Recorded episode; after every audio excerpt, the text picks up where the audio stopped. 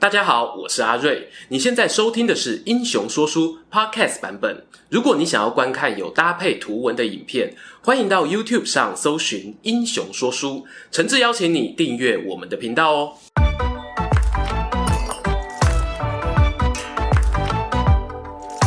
Hello，英雄说书的观众朋友，你们好，我是说书人阿瑞，替大家带来精彩的英雄故事。上一集影片啊，我们分享了在全球化过程中扮演关键推手角色的东印度公司是如何崛起，吸引了大量金流投资，成为当时商人们的金鸡母。这一集的影片呢，则要聊聊携带着巨大资本的东印度公司如何叱咤亚洲海域，最后又是什么原因让他们盛极而衰，走下历史台呢？故事开始之前，让我进一段广告时间。你喜欢《魔界》《哈利波特》这些充满奇幻色彩的创作吗？又或者你对于东西方各种神话传说、真情异兽感到好奇？来来来来来，阿瑞介绍你一个好频道——奇幻图书馆。频道主讲人阿秋是个博古通今的电玩宅男，历史本科出身的他，对于爬梳各种现实与虚拟资料非常拿手。从精灵王聊到亚瑟王，从克苏鲁聊到奥兰多布鲁，通通逮就补。影片太多啊，不知道从哪开始看吗？推荐哦，可以从右上角资讯卡“天才学霸佛地魔为何走歪”这一集入手。看了喜欢的话呢，别忘了订阅起来啊！感恩罗兰。上一回讲到，荷兰人与英国人看到葡萄牙的海上帝国威风八面，决定向他看齐，也纷纷尝试组织舰队航向亚洲，进而成立了东印度公司。那么这些新公司的表现如何呢？我们啊就先从荷兰讲起吧。荷兰东印度公司又称 VOC，可说是继承了葡萄牙一部分霸者之路的精神啊，想要垄断控制整个新香料在欧洲市场的价格。他们凭借着雄厚资本优势，先是在公元一六零五年夺取葡萄牙人以前在安汶岛建立的堡垒，紧接着呢，又在印度洋东侧的爪哇岛上找到了万丹作为船员跟水手的根据地。但是啊，万丹当时呢是有国王的统治，荷兰人呢其实无法随心所欲的行动，加上呢这边地理位置优秀，可以当做东南亚货物的转运集散中心，怎么可能只有你一个人看上呢？没错，英国东印度公司简称 EIC 也来了。荷兰人与本地万丹王国加上英国东印度公司的联军展开战斗，最后呢，于一六一九年占领了巴达维亚这个重要港口，就是今天的雅加达。巴达维亚名字呢是取自罗马帝国时期就居住在荷兰地区的巴达维族，隐约哦有一种恢复古罗马荣光的味道。而且呢，根据史料记载，那时啊进驻巴达维亚的人员中有大约七十人是日本籍，占总人数约一成哦。推测很可能是 VOC 从日本平户商馆那里雇佣的佣兵或文职人员，but 靠拳头当老大的行为啊，是条不归路啊。荷兰抢占巴达维亚的行为呢，很快引起反弹哦。仅仅相隔一年，附近班达群岛的居民就团结起来，用拒绝出货农产品抵制荷兰人。VOC 得知消息啊，认为这个抵制行动不单纯。背后啊，一定有境外势力煽动。当时呢，葡萄牙已经走下坡，而英国东印度公司呢，却方兴未艾。丢西利亚一定是英国人啊，带坏了这一些淳朴的海岛居民。于是呢，荷兰人选择派出军队，以优势武力血洗了班达群岛。其中呢，最残酷的一幕发生在伦岛上头。当地啊，有将近一千名居民。其中的八百人呢，被俘虏送往巴达维亚当奴隶，剩下来呢，有四十七名哦被指控是叛乱首领的居民，连审判的机会啊都没有，就直接遭到凌虐杀害。现场呢，有见证处决的荷兰人哦，匿名留下文字记录，上面写啊，我们的老板啊连一点怜悯心都没有。事件虽然告一段落，所有人的心情都无法平静，恐怕只有上帝才知道谁是对的。由于轮岛居民呢几乎都已经被掏空，荷兰东印度公司啊又从外地送来一批奴隶，利用他们继续从事农业生产。而这样的故事并不是单独个案。又隔一年，公元一六二一年，时任巴达维亚总督的科恩还亲自率领两千名士兵哦到班达岛屠杀俘虏村民，然后又复制贴上一次轮岛的悲剧。这样的行为呢，使得科恩总督背负班达的杀戮者恶名。巴达维亚作为荷兰东南亚总部的地位啊，更加的难以撼动了。话说啊，巴达维亚总督呢，在 VOC 的身份地位是非常大的，几乎就是山霸王，哎，不对，要说海霸王一般的存在。东印度公司的高层决策是由十七位执行董事共同开会决定，他们被称作十七绅士。当中呢，最大股东阿姆斯特丹只占八名，没有过半，这是为了确保其他小股东还保有一定程度的自主权。十七绅士讨论出来的政策会送到巴达维亚，由总督主持的评议会商量如何落实执行。然而，从东南亚到荷兰，信件往返至少要一年半的时间，所以一些日常业务啊、短程贸易，基本上我都是由巴达维亚评议会自由发挥。某位总督啊就说过，祖国的绅士做出他们认为最好的决定，但在这里，我还是会基于我们的良知做判断。有没有很耳熟啊？荷兰版本的“将在外，君命有所不受”啊！但也多亏了这样充分信赖的中央与地方授权，让 VOC 呢在亚洲的发展迅速成长起来。不只是巴达维亚，刚刚说到他们在日本平户也有开设商馆，与德川幕府互动。公元一六二四年呢，更于台湾西南部建立了热兰遮城，与中国展开贸易。这个啊要特别说明，由于当时荷兰人与大明帝国并没有官方朝贡关系，可是呢又想要取得中国东南沿海的商品，怎么办呢？我们可以走私啊！热兰遮城哦，就成为与广州商人密切交易的重要据点。此外，我们还可以观察另一个重点是，荷兰东印度公司呢，对于东南亚群岛的统治是非常高压而且暴力的，但对于日本的态度呢，却意外低姿态哦。对台湾呢，差不多是取在一个中间值，这或许也透露出他们有汲取一些葡萄牙人的教训，知道要稍微因地制宜，针对不同地区采取不同的经营手法吧。听完荷兰这边的发展，接着就是我们英国东印度公司了。英国东印度公司与荷兰最大的差异点啊，恐怕是他们缺少一个像巴达维亚那样强而有力的地方决策中心。但他们在伦敦的总公司哦，则相对单纯，不同于荷兰那样是阿姆斯特丹等等好几个都市成员组成。如前头提到的，在东南亚这边的新香料战场，VOC 态度非常强硬，砰砰砰的几次海战啊，让英国人发现风险太大，收获太少。除此之外呢，在日本平户的英国商馆营运也不顺利，挂牌仅仅十年就熄灯关门。眼看呢取得高级新香料的如意算盘落空，英国难道就没有应变方案的 B 计划吗？有的，当然有。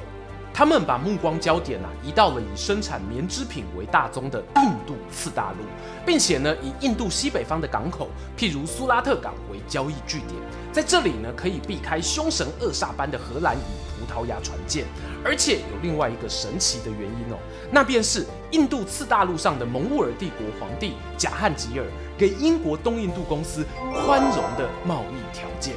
锵锵，问题来喽。其实啊，除了蒙古尔帝国以外，其他印度或波斯的支配者，对于西北欧来的商旅，往往非常慷慨，提供了热情款待，甚至呢，还把这些商人哦当成是国家代表一样进行交涉。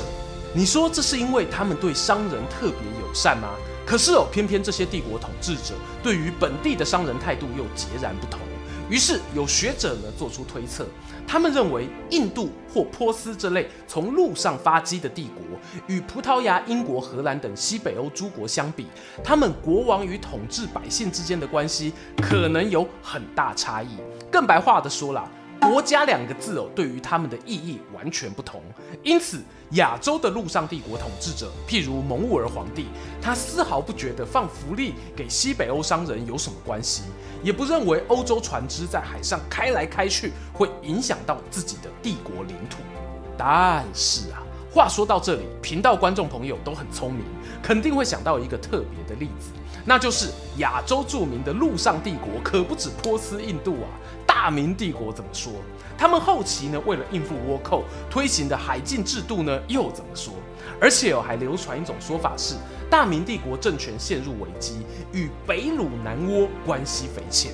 这个例子呢，太好了，也是哦，我自己在做东印度公司影片中反复思考的一个问题。我问大家一句：什么是倭寇？又或者呢，你要说海盗。我们上一集影片中讲到的葡萄牙探险家达伽马，他那一种用武力称霸的行为，算不算海盗？这一集荷兰人在巴达维亚附近的残忍暴行，算不算海盗？我先说我的答案啦，当然哦，都算。特别是葡萄牙人，他们十六世纪率先崛起的时候，船舰骚扰过的国家，除了蒙兀儿帝国，也有波斯的萨法维帝国。葡萄牙的普属印度，多嚣张啊！我们已经讲过了。在印度洋，你呛自己是葡萄牙人造的，惊准五轰呢？然而，波斯与印度的陆上帝国呢，似乎没有因为沿海城市被海盗严重骚扰，进一步导致他们陷入政权不稳的危机，甚至呢，反而因为商路开拓而有机会把更多商品运往内陆大城。大明帝国的状况确实很特别。从事后去看他们的国家政策，会发现呢，他们采取严格的海上贸易管控，希望达到稳定政权的目的，也凸显了东亚与印度洋区域的帝国性格差。对了，顺带一提啊，你如果从大明呢往前或往后探索，宋、元、清等帝国呢，对于海洋的管制都没有到这么严格，因此我们也不能把整个东亚史都用大明去概括。这一部分哦，我就起个头啦，未来有机会再慢慢探究吧。话还是说回英国东印度公司，他们在印度次大陆扎根后啊，还受到一位马德拉斯的领主邀请，这就是今天的钦奈，允许呢他们在当地交易免收关税，连别的国家商人呢在此地交易的税收也愿意分一半给英国东印度公司，甚至啊还获准设置军事要塞。哇，这么赞的条件呢，英国啊当然二话不说答应了，这让他们呢有别于葡萄牙或荷兰哦。是以相对和平的方式取得一个在亚洲的海外军事根据地。马德拉斯呢，距离出产钻石的德干高原并不远，后来也成为重要的钻石输出港。想当然尔啊，如果能在这里的商馆工作，油水呢自然是少不了的。有个大家一定听过的名人，就是从马德拉斯发迹。他是美国耶鲁大学前身大学学院时期捐助了大笔资金，让学院呢为此改名纪念的伊利湖耶鲁。耶鲁呢出生在十七世纪中的美国波士顿，三岁时返回英国，在当地完成学业后，于二十一岁受雇成为东印度公司的一员。公元一六七二年派驻马德拉斯，攀升的速度非常快，一六七八年就成为商管商务员。一六七九年呢，出任马德拉斯法院的副法官，并且于一六八七年成为总督，也是东印度公司在当地的最高领袖。根据不少记载指出呢，耶鲁在当上总督之前啊，就已经利用他在公司内的权势进行私人贸易。譬如呢，他会把钻石输出给葡萄牙的犹太人，又或者呢，他与其他国家的民间商人合作，派商船前往中国或东南亚，再把贸易所得的商品卖给自己的东印度公司。可以想见哦，这样的行为让不少人看不顺眼，使得耶鲁呢，在结束长达五年多的总督职务后，没办法立刻返回，因为他遭受马德拉斯评议会的弹劾，展开一连串的搜证调查。连执笔耶鲁传记的作者啊，都婉转地提到，耶鲁呢在总督任期的后半段，性格啊显得傲慢又顽固，对评议会的成员呢也缺乏信任。但是啊，以上种种最后还是尘埃落定。我们的前马德拉斯总督耶鲁逃过财产查封的处分，依旧带着饱饱的荷包返回。特别提耶鲁故事的原因啊，不是故意要黑他哦，他也是大时代浪潮底下的一个代表性角色。即便呢身居东印度公司总督的职位，仍然有私人贸易的庞大诱惑在。而这不单单在英国，几乎所有的国家都有类似案例。这些失控的台面下交易呢，造成公司营运渐渐的不再健康。而十七世纪晚期到进入十八世纪的亚洲政局动荡，则对东印度公司的陨落又推了一把。东印度公司的兴起到衰落啊，有两百年光景，大约是在中间一百年时呢，有了微妙变化。我们同样呢，用英国与荷兰来做参考，他们所面对的状况哦，也不大一样。先说荷兰这边吧，他们在巴达维亚建立要塞之后呢，可以说是顺风顺水。后来更在锡兰设置第二大据点，把触角伸往印度。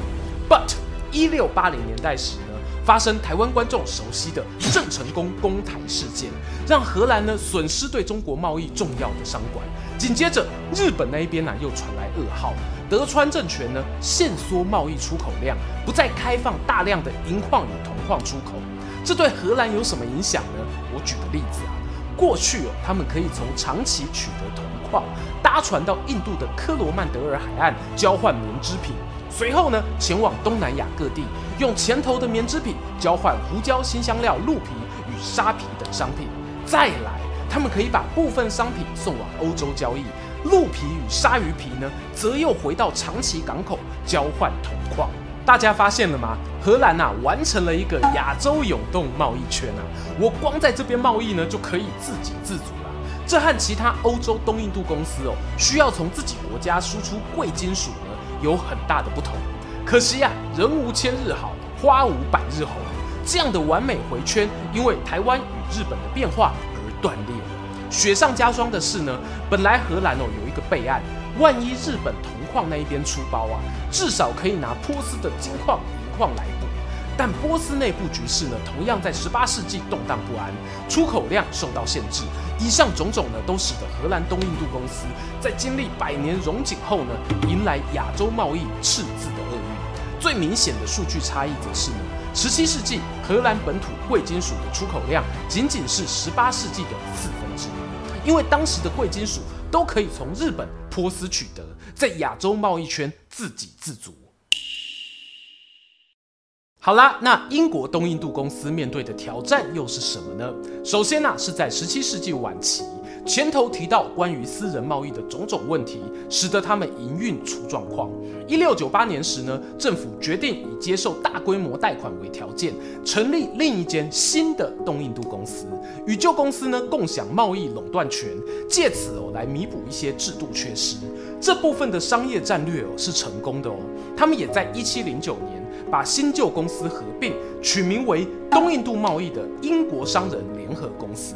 英国两个字呢，正式进入公司名称当中。然而，另一个挑战啊，就没有那么容易对付了。那是来自他们的世仇法国。没错，法国非常非常晚，迟至公元一六六四年才创立东印度公司。别人啊都已经鸣枪起跑半个世纪了，他才姗姗来迟，站上起跑线。当然，这不能完全怪他反应慢了。由于法国地理位置关系，国土四周呢可以通往北海、大西洋、地中海，相对来说呢就分散了航海探索的动力，无法凝聚出一条专注于东印度的航线，或者呢经验丰富的港都城市。再来就是法国的大城巴黎，也与英国伦敦、荷兰阿姆斯特丹有别，虽然有塞纳河连接海洋。但是河道无法行驶大型船只，自然哦就不像前两者一样，可以整合出一个政治经济兼具的超级港湾首都。尽管有各种先天上的不便呢，但法皇路易十四依旧受到亚洲市场利益的鼓舞，决定效法英国、荷兰，用国家机器的力量，开创出属于政府的东印度公司。正因如此呢，法国东印度从一开始就有浓浓的官方色彩。启动资金一千两百万法镑，几乎都是由国王、皇室、宫廷贵族以及大臣们出资筹措。由于资金组成单纯，让公司运作效率非常高。成立不到二十年，他们就取得了印度南部的本地治理，以及孟加拉地方的金德纳格尔作为亚洲的贸易据点。不过后来随着路易十四过世，法国东印度公司呢一度陷入了停滞期，直到路易十五上位，才对公司进行三项重要改革。第一呢是将东西印度与非洲的商路整并成同一个贸易圈；第二呢是大幅增资，开放民众认股；第三呢、则是在面对大西洋的不列塔尼地区南部，建设东印度公司专用的港都洛里昂。洛里昂的原文呢，意思啊就是代表东方。这一连串改组让法国东印度公司体质大幅强化。虽然哦，单看船只数量比不上老牌的荷兰、英国公司，但是啊，后起之秀的法国船舰普遍吨位较高，载运量呢不容小觑。他们整体交易量甚至已经直逼英国东印度公司了。有了商业上的竞争，政治上的冲突也一触即发。更何况啊，英法长年以来的历史纠葛也不由得他们闪躲。无巧不巧，印度次大陆上的蒙兀尔帝国皇帝奥朗则布在公元一七零七年驾崩，让原本的帝国秩序呢开始动摇。而原本在此地就拥有极大影响力的东印度公司商馆，为了确保自身安全，开始加强军事武力。然后欧洲呢，也像是被蝴蝶效应扫到一样，爆发了奥地利王位争夺战。当时呢，英国支持奥地利，法国支持普鲁士，两国啊在欧洲大陆打得不可开交。大家猜猜，东印度那一边的英国、法国商馆会怎么样呢？打呀！哪还有第二句话？总教练都已经开炮了，板凳区净空啊是基本的。对法国东印度公司来说，他们政府色彩很鲜明，当做公权力的延伸还可以理解。英国东印度公司的商人是不是要淌这场浑水呢？就有讨论空间了。无奈的是啊，现实没有办法让他们选择，终究是被卷入了国与国之间的历史共业。从十八世纪初期到十八世纪中叶，英法两国东印度公司啊就这样打打停停，停停打打。英国东印度公司呢也不是一无所获，甚至呢有他们公司的职员因为打仗啊而获得了孟加拉地区领主的职位。姑且不论哦，A 国家的人民呢要去 B 国家征税是多么复杂的事情，光是公司介入他国内政这个奇迹呀，就已经先招来不必要的麻烦。有超多英国投资人呢，认为东印度公司啊要发达了，因此呢争相买进股票，把股价炒到飞天啊。同时也因为期待获得高报酬，纷纷要求公司呢要增加股息。在那个年代，英国东印度公司为了安抚投资人高涨的情绪，选择把原本只有百分之七的股息调整到百分之十二点五，这是非常非常高的涨幅哦，直接影响到公司的整体营运。由于啊，刚刚说到的那个领主职位根本无法带来如此高的收益，光想就知道啊，对印度百姓来说，我凭什么要缴税给一个外地来的白人商人啊？对方不缴税，难道东印度公司就要源源不绝派兵镇压吗？孟加拉当时人口甚至比英国本土还要多。综合以上种种呢，与法国之间难解的战争冲突，加上错估公司的获利方式，都成为十八世纪后期。英国东印度公司财务状况恶化的很重要原因之一，而因为财务雪崩，更间接地触发另一项重大历史爆点——公元一七七三年年底的波士顿茶党事件。这次事件呢，日后成为美国独立的转捩点。那自然啊，又是另一段影片了。故事说到这呢，其实荷兰与英国两间东印度公司的案例，我们呢已经可以大概一窥这一类企业崛起与衰落的历程。这里容我引用古典派经济学大神亚当·斯密的见解，他认为东印度公司的失败有两个主因哦，其一呢是具有浓厚的垄断性色彩，而这样的垄断对于其所属母国来说是有害的，对被其支配的人民呢更是会有惨痛的打击。亚当大神呢更直言啊，国家赋予一些公司短时间，譬如三五年的垄断特权，他觉得 OK。但东印度公司呢，个个都有百年以上历史，他们的垄断持续如此之久，怎么可能不变质呢？最后啊，拉着国家一起沉船了。第二个关于公司失败的批判点，则是落在印度次大陆这一边的治理上。亚当斯密提到，我各国东印度公司在上头啊，又想要扮演主人，又想扮演商人，欠缺明确定位。如果是主人，可能会希望这一块土地上的货物产量越来越丰富，对外交易的出口呢越来越多元，也能够促进自由贸易竞争。但如果是商人，则会专注于低买高卖，两种角色之间哦是有点矛盾的。这两点分析呢，我认为啊是相当有道理。但我们也别忘了，亚当大神所处的时代，民族国家的概念相对成熟，但在东印度公司萌芽的初期，国与国的概念哦还未必定型。包括谁能够代表国家，商人与国家之间的界限都还有待探索厘清。观众们呢，听完我们这两集的影片呢，一定可以感受到这一种充满探索的不确定性，而这恰恰也是我认为东印度公司他们存在于历史海洋中最迷人的地方。听完今天的故事，不知道你对于东印度公司有什么样的想法呢？你如果身处那个具备无限可能的大航海时代，会想打造怎样的探险团队？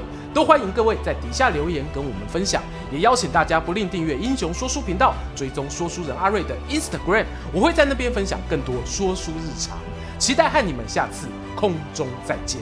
喜欢今天的故事吗？画面右边还有更多推荐影片可以追哦。诚挚邀请您动动手指订阅我们频道，打开小铃铛，选择接收全部消息，还有每周固定直播的副频道《穿越时空巴士》等你一起来上车。如果你还想要给我们更多鼓励，也可以扫描加入会员 QR Code，用每个月一杯咖啡的钱赞助团队创作更多好故事。我们下次见。